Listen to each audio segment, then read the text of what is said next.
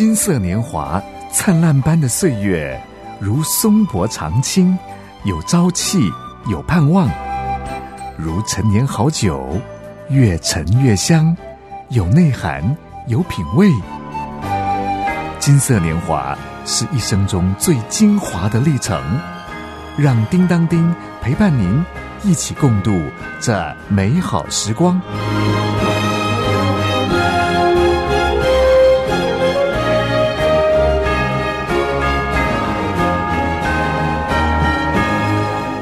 大哥大姐好，我是金色年华节目主持人叮当叮。最近体力还好吧？对了，有没有固定做个身体检查呀？做好健康自我管理真的很重要呢。事实上，叮当叮也想到，银发族可能会遇到被照顾的阶段，被照顾的心声，而照顾者呢？也有他们的心情转折呢。今天邀请陈雅蓉姐妹在节目中分享她成为一个照顾者家属的心情故事，请大哥大姐我们一起来聆听哦。谢谢叮当叮邀请我来与大家分享照顾者的心境转折，仅就我个人在照顾父母时所遇到的一些情况来与大家分享。希望能借此给大家一些参考，在照顾人力有限的情况下，也能运用一些社会资源，舒缓照顾上的压力。我要对目前还在面临照顾长辈的朋友们说一声：你们辛苦了。但是你们所做的这一切，对被照顾的长辈们来说，都不会是突然的。请把握珍惜还能陪伴他们的机会，向他们道歉。道谢，道爱，把每一天当最后一天过。当那一天到来时，也能好好的道别。圣经哥林多后书十二章九节说：“我的恩典够你用的，因为我的能力是在人的软弱上显得完全。”这一节经文，在我疲惫软弱时，总是能成为我的力量与帮助。我的爸爸年轻时是运动健将，向来身体健康。听说他拿到健保卡后，曾经多年都没有使用。还记得有一年，爸爸在捷运站的厕所内突然头晕，就在昏倒前呼求耶稣救我。感谢主的保守，耶稣真的救了爸爸。也因此，爸爸下定决心要受洗归入主的名下。诗篇。九十一篇十四节说：“神说，因为他专心爱我，我就要搭救他；因为他知道我的名，我要把他安置在高处。”从此，爸爸开始学习祷告，不论家里遇到什么事，就是凭信心祷告。爸爸还告诉我说，他有好几次找不到钥匙，祷告后就找到了，感谢主。他是垂听祷告的主。我妈妈的个性活泼外向、乐观开朗，喜欢学习新的事物。妈妈参加过合唱团，上过烹饪课，考过汽车驾照。妈妈也是打字高手。当年在中央打字行工作的时候，因为帮爸爸打毕业论文而彼此相识、相恋，进入婚姻。妈妈是职业妇女。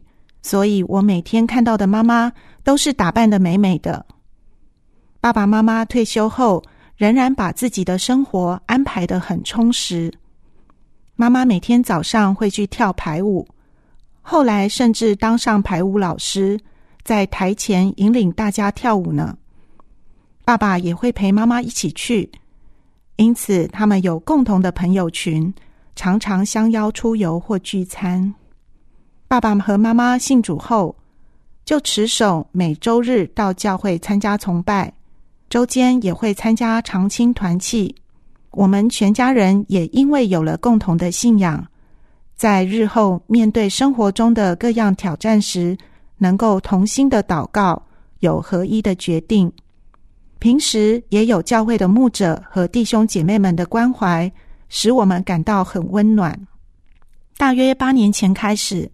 我发现向来活跃的父母陆续开始身体为恙，因为他们有一些慢性病，需要到医院回诊拿药。而我因为有自己的家庭要照顾，无法常常回去陪伴他们就医。就在无意间听到有人分享居家医疗的服务，于是我上网搜寻相关资讯，并询问父母常就诊的医院是不是有这项服务，然后再征求父母的同意。帮他们申请了居家医疗，医生会整合他们的药物，并固定时间就会和护理人员到家里访视。药剂师则会每个月送药到家里，而且会顺便关心问候。因此，他们彼此间也建立了良好的互动关系。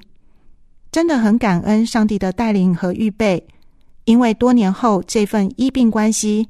却对我父母有很大的帮助。这个部分之后再和大家分享。这世界虽有苦难，主耶稣是避风港湾，他要给你，他要给你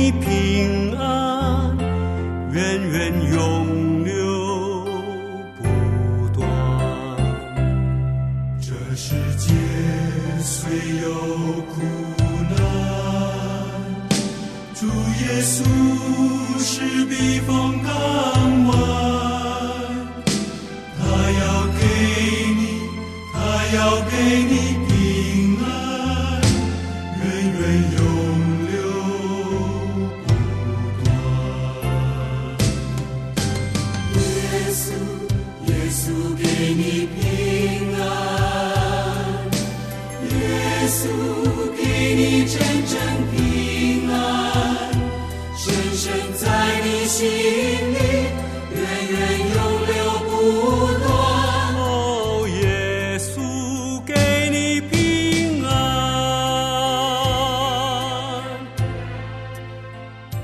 我父母家因为是老式建筑，他们的卧房在二楼，每天需要上下楼梯到一楼活动，但楼梯较狭窄，而且陡斜，又没有扶手。为了他们的安全着想，我们想要帮他们加装扶手，但一开始他们却坚决反对，觉得他们的体力都还可以，没有必要装。当时真的很沮丧，觉得他们怎么那么固执？明明是为了他们好，为什么要反对呢？本来也想放弃好了，毕竟房子是他们在住，也要尊重他们。但是后来听了一些有经验的朋友们分享，才知道长辈们有可能是因为害怕改变，怕麻烦子女，又或者是怕花费。于是我们试着跟父母说：“这是政府对长者的福利，只有你们才有诶，而且还有补助哦，只要打一通电话申请就好，一点都不麻烦。”几经沟通后。他们终于点头同意安装。后来，我们不仅在楼梯间，也在浴室的洗手台和马桶周边都加装了扶手，甚至连浴室的地板也做了止滑。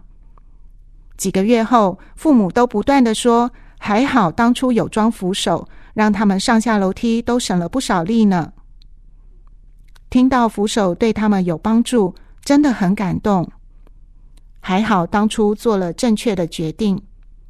后来他们也会和亲友们分享长照专线一九六六的服务真好。随着父母年纪渐长，他们的体力也大不如前，脚力也渐渐衰退，只好使用辅具或轮椅代步。之后，我们也购置了电动床，让他们搬到一楼就寝，避免再上下楼梯。当然，这些都是渐进式的过程。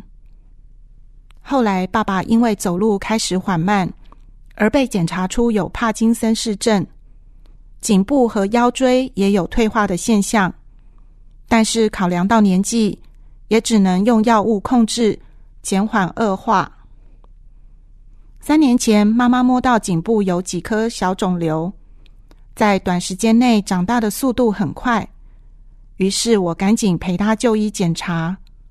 后来接到医院通知，要尽快挂血液肿瘤科，因为是恶性淋巴瘤。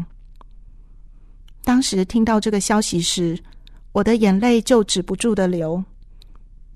想到多年前妈妈好不容易经历过乳癌的治疗，如今还要再面对，我真的很心疼妈妈。尤其妈妈已经八十六岁了，她说她已经年长，不想要再治疗了，就顺其自然吧。这对我们来说真的是很难的抉择。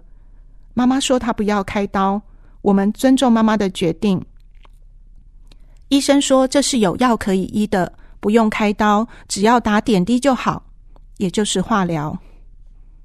鼓励妈妈不要放弃治疗，而且她的患者中还有九十多岁的妈妈，并不是最年长的。就这样，在医生的鼓励下，妈妈同意接受治疗。我也答应妈妈一定会陪着她。还记得第一次陪妈妈住院十二天的检查与化疗期间。我们和病房内的另外三位阿姨们一起度过了母亲节，彼此鼓励、加油打气。因为没有想到会住院那么久的时间，我先生和儿子还拿换洗衣物到医院给我。没想到儿子还特别贴心的写了两张母亲节卡片给我和妈妈，超级感动的。很谢谢先生和儿子一直以来总是默默支持我。他们父子俩分担家务，让我能专心陪伴照顾娘家的爸爸妈妈。妈妈勇敢的接受了八次的化疗，头发也开始掉了。我们帮妈妈找假发和帽子。有一天回诊时，妈妈看到了一位牧师也在候诊室，于是我们上前和他打招呼。他说他也是淋巴癌，今天是他第五年的回诊。这给了我们很大的鼓励。他很亲切的立刻为妈妈祷告，我们感到很平安。圣经约翰福音十六章三十三节说：“我将这些事告诉你们，是要叫你们在我里面有平安。在世上你们有苦难，但你们可以放心，我已经胜了世界。”雅蓉姐妹在照顾爸妈的过程当中。也长了知识，他努力搜寻了解政府的长照内容，也运用了社会资源，在照顾上就更有智慧，省力不少。他刚才说的有一句话，叮当叮印象深刻。他说了：“请珍惜还能陪伴长辈的机会，把握道歉、道谢、道爱的时机，把每一天当做最后一天。当那一天临到的时候。”也能好好的道别。嗯，大哥大姐听了雅蓉的分享，好像拉近了照顾者与被照顾者彼此心灵中的距离。对呀，彼此体恤，彼此珍惜，使人生更多充满感恩，没有遗憾。大哥大姐，雅蓉的心情故事不止这些哦，欢迎您下次继续收听。愿上帝赐福您，有平安如江河，有喜乐如泉源。我是叮当叮，下次再会喽。愿你有个好心情。